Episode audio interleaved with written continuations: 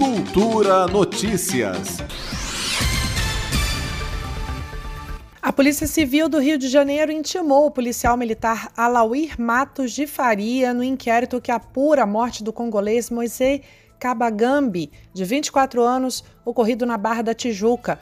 Em depoimento à polícia, o PM é apontado por dois dos criminosos envolvidos no assassinato do congolês como dono do quiosque onde Moise trabalhava. Dois dos três agressores trabalhavam em quiosques vizinhos ao Tropicália, onde o rapaz foi morto a pauladas e que também seriam de propriedade do PM. Eles não mencionam a participação direta dele no crime ou mesmo a presença no local no dia 24. O PM foi intimado a depor na delegacia de homicídios.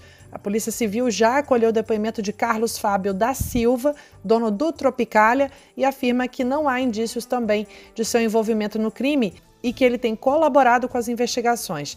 De acordo com documentos internos da Polícia Militar, Alauir de Matos Faria é cabo da corporação. Um dos depoentes disse que Moise trabalhava por diárias e não tinha carteira assinada.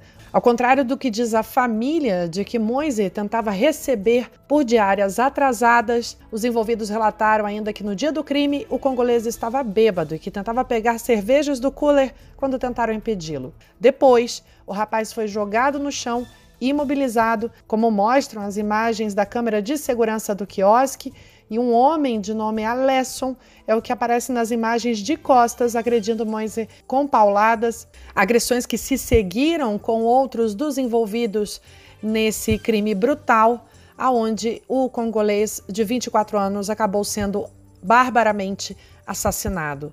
A Polícia Civil segue afirmando que o inquérito continua sob sigilo. Juliana Medeiros para Cultura FM. Cultura Notícias.